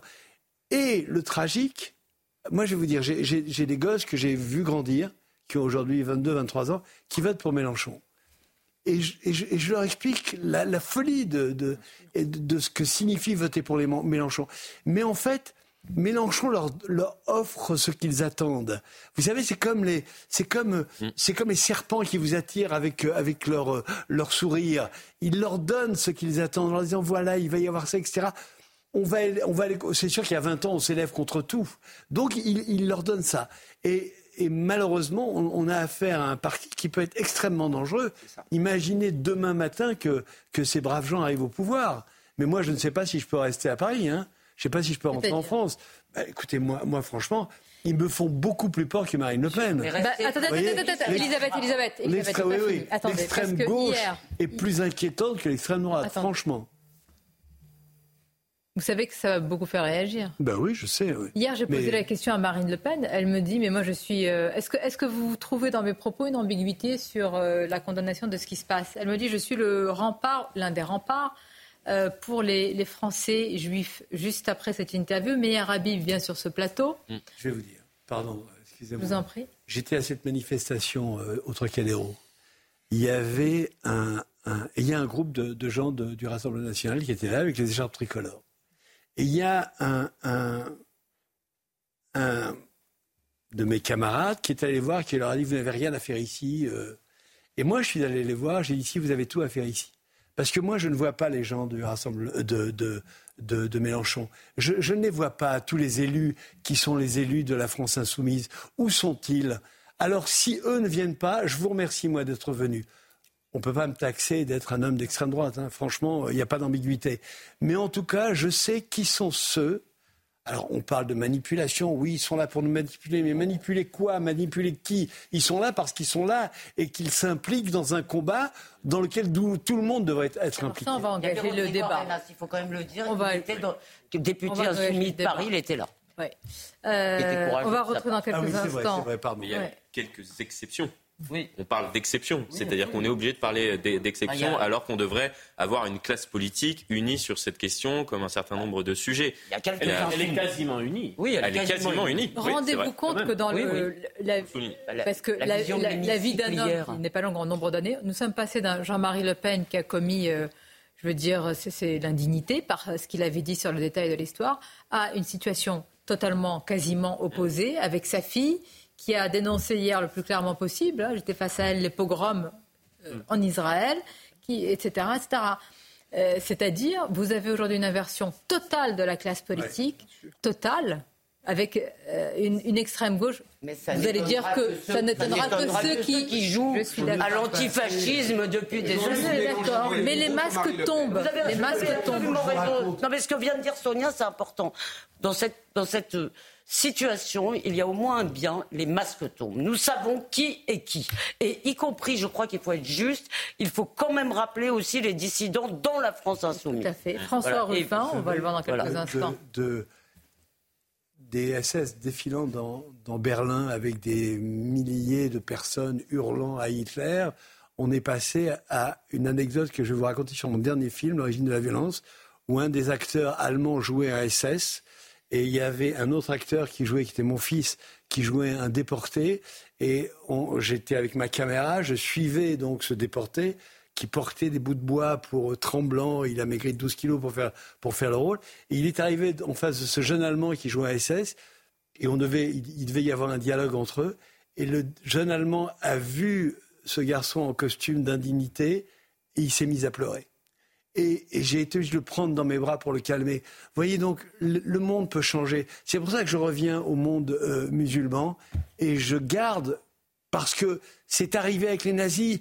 les nazis, en 80 ans, ont basculé. Euh, aujourd'hui, quel est le meilleur allié d'Israël? C'est l'Allemagne avec l'Amérique. Les Allemands, dès qu'on touche à Israël, réagissent. Le drapeau israélien, c'était sur la porte de Le, nazisme a disparu et l'idéologie islamiste, par contre, se diffuse. Pardonnez-moi, je donne toujours la priorité au terrain parce qu'Antoine Estève, avec la complexité de la connexion, euh, nous attend. Antoine, vous êtes sur la ligne de front. Qu'est-ce que vous constatez autour de vous? Effectivement, la ligne de front se trouve juste derrière là-bas, un petit peu plus loin avec euh, cette frontière avec euh, Gaza. Et les combats semblent s'intensifier depuis une heure environ. Des tirs d'artillerie beaucoup plus forts, beaucoup plus intenses et beaucoup plus rapprochés les uns des autres par rapport à la situation qu'on a connue hier. Des hélicoptères de combat aussi viennent de passer. Des avions de chasse aussi vont en direction de Gaza. Il y a de forts bombardements et ces fumées que vous voyez au fond là-bas, les fumées au-dessus de Gaza, City, sont euh, les résultats de ces bombardements contre ces positions de terroristes qui se trouvent de l'autre côté. Ces fumées sont énormes. Elles se dirigent maintenant vers le nord, le nord-est. Elles vont euh, polluer toute une partie, effectivement, de cette zone euh, que, que, l'armée israélienne tente de préparer pour une future opération, peut-être au sol. Et euh, ces fumées eh bien, peuvent gêner, effectivement, les préparatifs de cette opération au sol.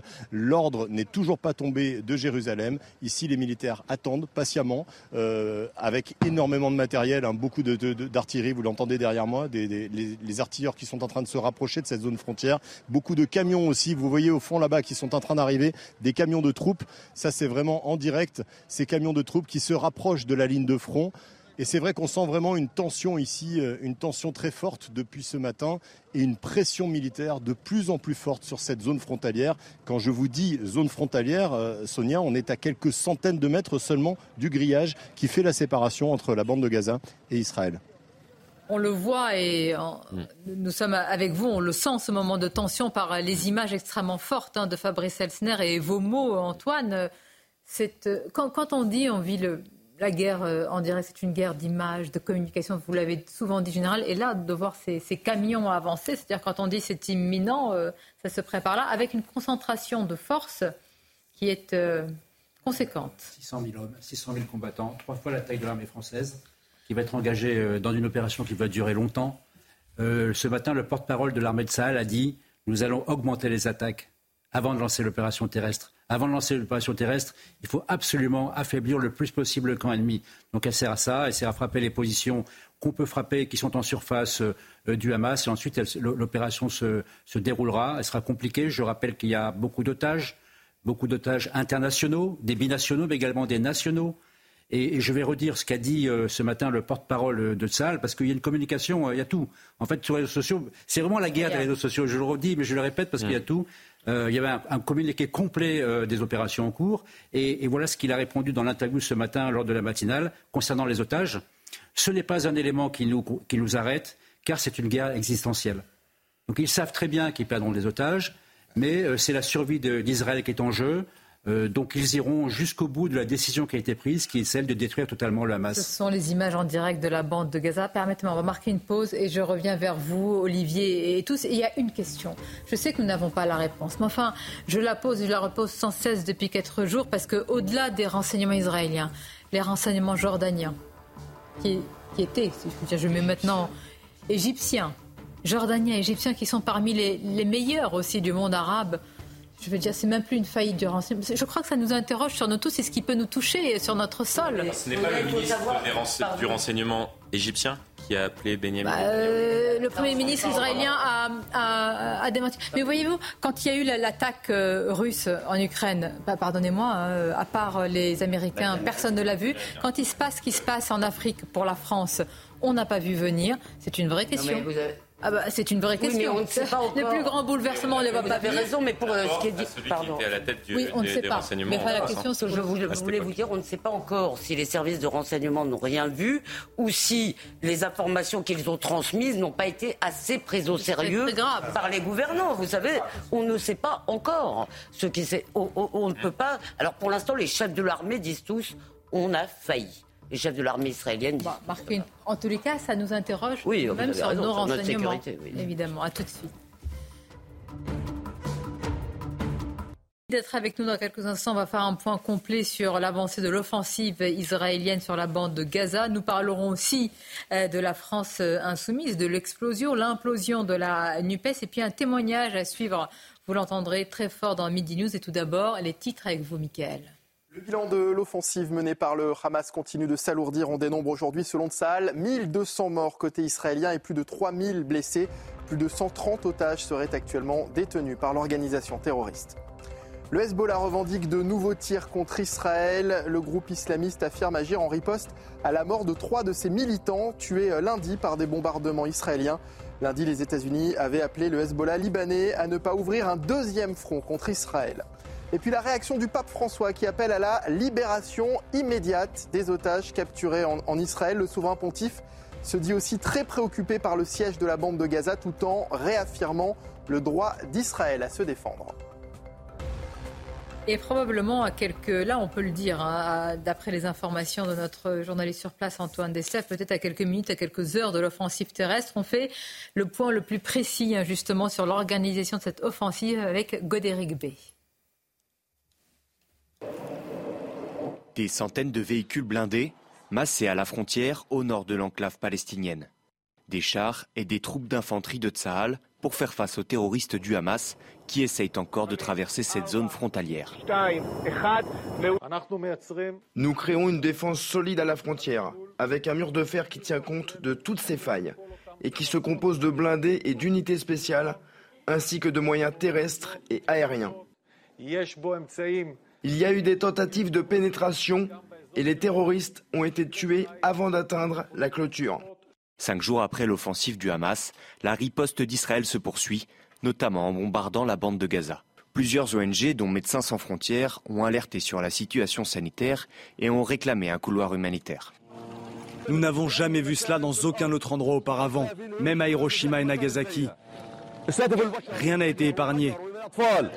On ne peut plus faire la différence entre sa propre maison et celle de son voisin.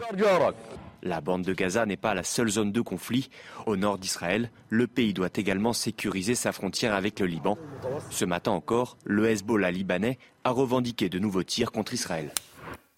Mais nous sommes dans une guerre aussi de communication et de l'information. Nous avons euh, assisté à des massacres, à des charniers, il n'y a pas d'autre mot. L'agresseur, c'est une organisation terroriste islamiste, le Hamas. Est-ce qu'il y a un risque, je pèse mes mots, bien un risque à l'aune de l'offensive terrestre, de tout ce qui va se passer sur Gaza, que euh, le Hamas mette en avant des images, des bombardements, etc., et que certains qui sont déjà plus que dans l'ambiguïté de notre classe politique française et d'autres commencent à dire, et les à qui je pose la question, mais regardez, regardez ce qui se passe, regardez bilan contre bilan. Oui, mais c'est exactement ce qui... Vous savez, la stratégie du Hamas et de tous les groupes terroristes depuis des années maintenant est une stratégie aussi de communication. Et ils, mettent autant moi, j'ai vu quand même des vidéos où des, euh, des gens du Hamas tournaient des semblants de, de, de meurtres de Palestiniens, d'enfants palestiniens. Euh, il y, a cette vidéo qui a fait rire tout le monde. D'ailleurs, on voit euh, des, des, des, jeunes qui courent avec un, un, un, mort sur un brancard. Et tout d'un coup, il y, a des, il y, a des, bombardements. Il laisse tomber le brancard. Et le mec qui est dans le brancard se lève et se sauve aussi. Donc, Pardon, c'est bah oui, Hollywood. Donc, donc, si vous voulez, moi, je l'ai vu. Hein, je sais pas, c'est pas un témoignage que je donne à la légère. Donc, c'est vrai qu'il y a cette stratégie-là. Alors, aujourd'hui, ils, vont être quand même un peu embarrassés vis-à-vis des occidentaux parce que il y a euh, des otages. Qu'est-ce qui va se passer quand ils vont montrer la tête d'un otage euh, comme celle de Samuel Paty? Qu'est-ce qui va se passer quand ils vont montrer un enfant assassiné? Est-ce qu'un enfant assassiné, ça n'est pas plus grave que des combattants du Hezbollah ou du Hamas tués? Toute la balance avec là, c'est une, c'est comme une horreur comme ça sur les, les, les, les deux côtés de la balance. C'est, une, une tragédie qui s'annonce avec une guerre de, une guerre d'images qui va être terrifiante pour nous, mais aussi pour nos gosses qui regardent les réseaux sociaux et qui, et qui vont être impressionnés par ça. on devine qu'il va y avoir une, une intensité de combat et d'interventions inédites, sans précédent. Il y a eu cinq conflits armés dans la bande de Gaza sur les 20 dernières années. On a l'expérience de la communication du Hamas, déjà. Le scénario est quasiment écrit d'avance. Ce que vous dites, c'est ce qui va se passer. Les, les, les, otages vont avoir des visages. Et euh, ça va être d'abord pour la population civile palestinienne. Il y a deux types de boucliers humains, les otages et la population civile palestinienne. La question du corridor humanitaire via l'Égypte que posent les États-Unis et l'ONU est une vraie question. Parce qu'il va y avoir aussi les images d'un bain de sang. Et pour avoir euh, des contacts avec des Palestiniens à Gaza qui détestent le Hamas, qui vivent sous le joug du Hamas depuis 2006-2007, euh, euh, on dit ils ont qu'à sortir, mais ils ne peuvent pas sortir. Non mais pardon, moi, moi je crois que ce qui va se passer, c'est clair si vous voulez, c'est que dans 15 jours ou dans une semaine ou je ne sais pas, on va voir des morts palestiniens, des morts civils palestiniens, car il y en aura. C'est absolument impossible à éviter. Et pourtant, moi je le sais pour avoir couvert beaucoup de ces opérations, l'armée israélienne prend des risques pour essayer de limiter les morts civiles. Il, tire de non mais il tire de il tire de très près précisément pour cela. Et vous allez voir immédiatement que les images de Kfaraza vont être balayées et qu'on va nous expliquer sur tous les tons dans les pardon dans la dans la presse française de gauche, sur France Inter, je veux dire dans le monde, on va de nouveau, si vous voulez, nous expliquer que euh, les Israéliens sont des tueurs d'enfants et tout le monde aura oublié en réalité qu'ils n'ont pas le choix. on va en parler parce qu'effectivement, on, aura un moment paroxystique. Je voudrais parler de ceux aussi qui sont euh, partis en tourisme aussi en, Israël et qui se retrouvent dans des situations euh, extrêmement euh, compliquées. Je fais une hiérarchie avec toutes les situations que nous venons de parler, mais aussi il faut comprendre toutes ces situations complexes. Notamment, on va rejoindre Jean. Jean, il est français, il est parti, il est là à l'aéroport de Tel Aviv où il y a un monde fou. Tout le monde essaye d'avoir un sésame qui est ce billet pour rentrer en France. Il va nous parler, Jean, et je veux vraiment qu'on écoute son témoignage parce qu'il faut savoir aussi si la France est à la hauteur par rapport à ses ressortissants quand ils veulent rentrer chez eux. Jean, bonjour à vous, je vous laisse la parole. Décrivez-nous ce que vous avez vécu là ces dernières heures et où est-ce que vous en êtes par rapport à votre volonté de revenir chez vous? Oui, bonjour, est-ce que vous m'entendez Bonjour Jean, on vous entend.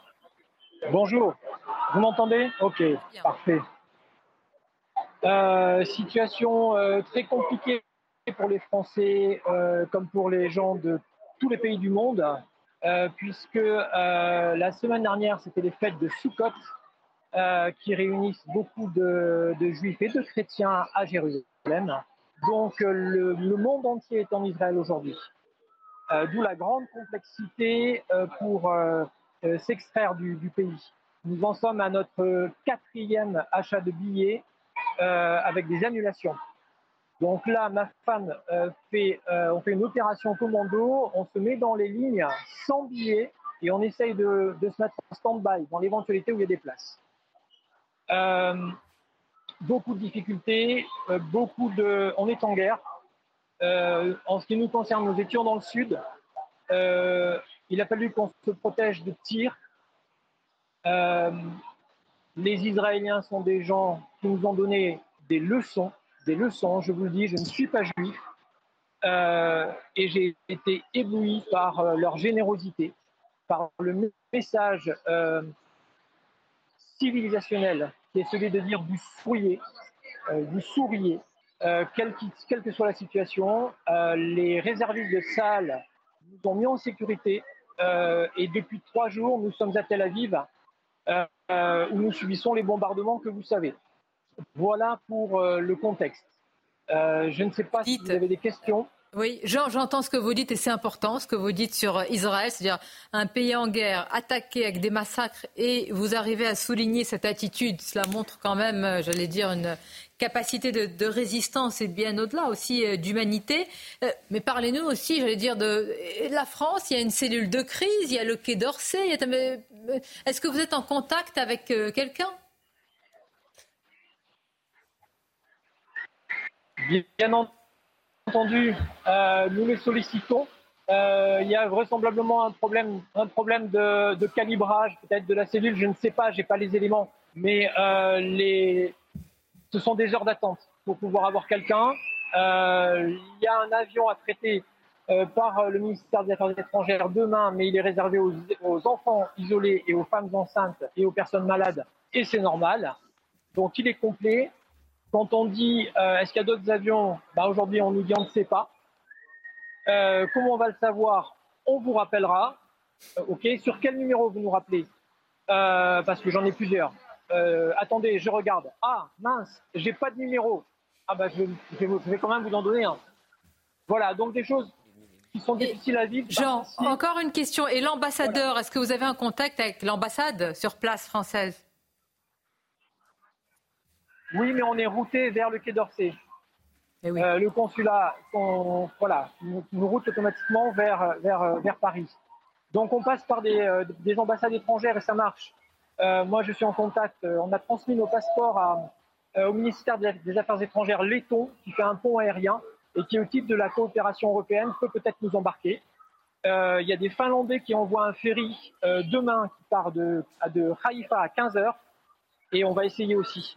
On, on, fait, on joue toutes les partitions il faut partir. Euh, en face, euh, je, vais me permettre euh, de reprendre un propos qui est celui de, de Meir Habib. C'est le combat de gens civilisés, de gens qui nous ont montré qu'ils étaient capables de générosité à notre rencontre, qui nous ont hébergés chez eux au milieu du désert parce que nous étions en danger. Et en face, vous le savez, ce sont des, terroristes de Hamas mm. Qui ont tué 40 bébés. C'est sanguinaire ça rappelle les, heures les plus sombres des combats euh, de l'histoire européenne. C'est ce qui se passe ici. Il y a 300 000 hommes qui sont mobilisés. Voilà. Ce qui se passe ici nous concerne et nous concerne mondialement. Je l'ai compris en quatre jours, en quatre jours de guerre. Euh, ce qui se passe ici euh, ne concerne pas Israël. Ce n'est pas une question de territoire, c'est une question de civilisation c'est véritablement un enjeu de cette nature-là. Jean, je vous remercie. Est-ce que vous avez compris en quatre jours Certains politiques euh, ne l'ont pas encore compris après 20 ans, voire 40 ans? Donc merci pour ce témoignage. J'espère que vous retournerez rapidement parce que j'imagine quand même la complexité de votre situation. Et si vous n'êtes pas loin de la région parisienne ou, que vous êtes dans la capitale, vous serez le, bienvenu sur CNews. N'hésitez pas à nous contacter, nous raconter ces difficultés. On essaye de les relayer. On sait qu'il y a des responsables, des conseillers qui, qui nous regardent, donc c'est important on vous dit, eh ben, écoutez, euh, bon courage, Jean, et, à très bientôt. C'est important ce qu'il a dit. Oui, c'est important. Je vous dis, moi, souvent à Tel Aviv, je rencontre des Français qui me reconnaissent, qui me disent comment, euh, comment allez-vous, et je parle avec eux. Et ils me disaient, vous savez, j'avais pas forcément une bonne opinion d'Israël, mais là, je suis là depuis trois jours. Et c'est extraordinaire, les gens, les lieux, c'est formidable, cette jeunesse, voilà. Tout ce qui est dit sur Israël, toute cette propagande qui est, euh, tout, ce, tout, ce fiel qui est balancé sur Israël se dissipe à l'instant où on met le pied dans ce pays. Et on est confronté à, on est face à ces gens et à leur hospitalité, qui est une hospitalité de, de gens du Proche-Orient, qui est, vous savez, euh, vous, vous rencontrez un, Israélien, au bout de deux minutes, vous êtes en train de boire un café et de discuter euh, de, de, de mille sujets. C'est toujours la même réaction. Je voudrais, euh, oui, vous allez réagir. Je voudrais, parce que c'est quand même, quand on a dit tout à l'heure, les masques tombent, c'est un révélateur pour la classe politique française. Florian, regardez ce sujet qui fait la part des choses quand même à l'intérieur de la Nupes. Euh, ce qui, ce qui, voyez-vous, ce qui est bien quand souvent, parfois, on a été renvoyé, certains d'entre nous. Euh, à l'extrême droite, c'est que, je veux dire, c'est bien de, quand on, nous on fait la différence, c'est qu'on ne met pas tout le monde dans le même sac et qu'on n'essentialise pas. Ça ce qui est important, donc on ne le fait pas. François Ruffin, Jérôme Gage, euh, Manon Aubry, euh, Sandrine Rousseau. Euh, Bex, c'est quoi son prénom? Jean-Michel. Non, mais bon, c'est important. Euh, comment? D'autres. Oui, d'autres. Mais citez-les. Non, mais c'est un... Non, mais même Sandrine Rousseau. Fabien Roussel. Sandrine Rousseau, Fabien Roussel. Alexis Corbière. Bon, et regardez, et regardez ce sujet justement qui, qui met en lumière tout cela. Pour François Ruffin, aucun doute, le Hamas est une organisation fanatique, terroriste, qui a toujours été l'adversaire des progressistes au Proche-Orient, hostile à tout compromis de paix qui veut la fin de l'État d'Israël. Le député LFI dénonce la position de son parti. On doit mettre des mots forts sur des actes horribles, sinon notre parole est discréditée, moquée, enlisée dans des justifications byzantines, pas à la hauteur de la gravité des événements. Depuis samedi, la France insoumise dit condamner l'ensemble des crimes de guerre, mais refuse de qualifier le Hamas d'organisation terroriste. Comme François Ruffin, des membres du Parti socialiste se désolidarisent des propos d'LFI, à l'image d'Anne Hidalgo. Cette position de Jean-Luc Mélenchon n'est absolument pas une surprise pour moi. Il n'a pas condamné l'attaque du Hamas, il renvoie dos à dos une démocratie et des terroristes. Selon Gérald Darmanin, les députés LFI. Ils sont dans un calcul électoral extrêmement cynique et, donc extrêmement violent et extrêmement condamnable. Ne pas nommer les choses, vous connaissez la phrase, c'est rajouter du malheur au monde, c'est rajouter du malheur aux familles endeuillées. Le ministre de l'Intérieur remercie au nom de la République François Ruffin pour ses mots sur le Hamas. Bien, il y a cet aspect politique et je voudrais qu'on revienne sur le terrain puisque les opérations en cours pour traquer les terroristes s'intensifient. On comprend qu'en même temps qu'il y a l'offensive qui se prépare, il faut qu'il y ait d'abord sécurisation du territoire israélien. C'est ce que vous constatez, euh, Antoine Estève? Il y avait encore quelques civils hier qui pouvaient passer pour euh, ce dernier, par ce dernier checkpoint avant la bande de Gaza qui se trouve au bout de la route là-bas à quelques, quelques centaines de mètres. Ça, c'est le dernier checkpoint militaire. Il y avait encore des civils qui pouvaient passer hier et depuis ce matin, eh bien, c'est complètement bloqué. Pourquoi? Tout simplement parce que euh, derrière ce kibbutz de Kfar Aza qui se trouve juste euh, derrière les cyprès, hein, ces arbres que vous voyez dépasser au fond de l'écran là-bas, eh bien, il y a encore une opération en cours de l'armée. Des forces spéciales sont déployées sur le terrain pour tenter de traquer, nous disent-ils, des terroristes qui seraient encore sur le sol israélien. Je vous dis bien au conditionnel qui seraient, car il peut s'agir aussi euh, d'opérations qui visent la zone frontalière. Comme en ce moment, il y a énormément de tirs d'artillerie, de bombardements de la part de Tsahal en direction de Gaza City. Vous voyez ces grosses fumées noires tout au fond là-bas. Eh bien, ce sont euh, les résultats des bombardements sur Gaza City qui ont lieu non-stop depuis ce matin. Euh, beaucoup de roquettes aussi venant de Gaza ont été interceptées. Une pluie de roquettes sur le sud du pays, notamment la zone d'Ashkelon où nos collègues se trouvaient tout à l'heure. Beaucoup de roquettes sont tombées euh, dans cette région-là. On attend évidemment des résultats, euh, en tout cas des commentaires officiels, avant la fin de la journée. Antoine, nous avions le général Clermont à nos côtés il y a quelques instants euh, et qui nous euh, qui affirmait, et c'est le cas, que euh, Tsahal donnait des informations quasiment en direct sur ce qui se passe, qui est assez rare, hein, d'abord de la part de, l'armée en général et puis de l'armée israélienne en, particulier. Est-ce que vous-même, sur le terrain, c'est un flux d'informations aujourd'hui qui est assez inédit? Je sais que, et je le dis à nos téléspectateurs, que vous êtes souvent sur des terrains extrêmement sensibles, vous-même en tant que reporter. Est-ce que c'est une situation que vous avez déjà connu ben, c'est vrai que la guerre de la communication, on la vit en temps réel tout simplement parce qu'on a beaucoup de mal à vérifier les informations, à sourcer les informations. Vous voyez euh, ces véhicules, par exemple, de forces spéciales qui sont passés derrière nous euh, il y a quelques instants. Eh bien, pour pouvoir confirmer de qui il s'agit, à quel endroit ils vont se rendre sur cette ligne de front qui est à quelques centaines de mètres d'ici, pourquoi ils sont déployés, est-ce qu'ils sont déployés pour rechercher des terroristes, est-ce qu'ils sont déployés pour une future opération terrestre, tout ça, ça va demander beaucoup de vérifications. Alors, on a plusieurs canaux. On a le canal gouvernemental directement avec le GPO, le centre de communication du gouvernement israélien. On a Tsahal, l'armée israélienne, qui nous abreuve, qui nous inonde euh, de tweets et de messages toute la journée pour nous donner des précisions sur les opérations en cours. Mais encore une fois, ce sont des précisions sur des opérations qu'on ne voit pas forcément parce qu'on est à quelques centaines de mètres, je vous le répète, de cette ligne de front et on n'a pas une, en visuel exactement euh, sur les matériels déployés sur place qui permettent de frapper de l'autre côté de la frontière. Et puis la dernière information que j'ai envie de vous donner, c'est que de l'autre côté, un côté Hamas, côté Gaza, eux aussi, ils maîtrisent une communication à la baguette très très précise sur les réseaux sociaux évidemment, mais ils ont aussi des porte-paroles qui nous contactent euh, par des biais différents évidemment, des canaux différents, mais qui nous donnent beaucoup d'informations aussi sur ce qui se passe en cours. C'est grâce à eux notamment qu'on a pu avoir plusieurs sources ce matin qui nous ont affirmé qu'il y avait plus de 1000 logements. Alors on ne sait pas si ce sont des immeubles ou des logements individuels, mais en tout cas 1000 logements qui ont été frappés par les frappes euh, israéliennes depuis samedi. Merci à vous Antoine pour toutes ces précisions. Évidemment Antoine que nous retrouvons dans nos prochaines toutes nos éditions avec également les images et il faut bien le dire hein, très comment dire parlantes si je puis dire parce que la guerre de l'information et la guerre en direct de Fabrice Elsner, on arrive presque à la fin de cette émission. Je voudrais en particulier vous remercier Elie Chouaraki parce que ce n'est pas évident de venir parler dans un moment d'émotion et d'avoir une parole comme la vôtre qui est à la fois empreinte d'émotion mais dans la maîtrise aussi. C'est pas évident, vous y arrivez. J'essaie d'être comme les Israéliens, c'est-à-dire d'avoir euh, euh, de ressentir une émotion forte parce qu'on a perdu euh, beaucoup d'hommes, de, femmes, d'enfants. Il y a des otages, il y a une situation qui est extrêmement compliquée. Et puis en même temps d'être solide et de se dire que voilà, euh, ce qu'il faut, c'est vivre.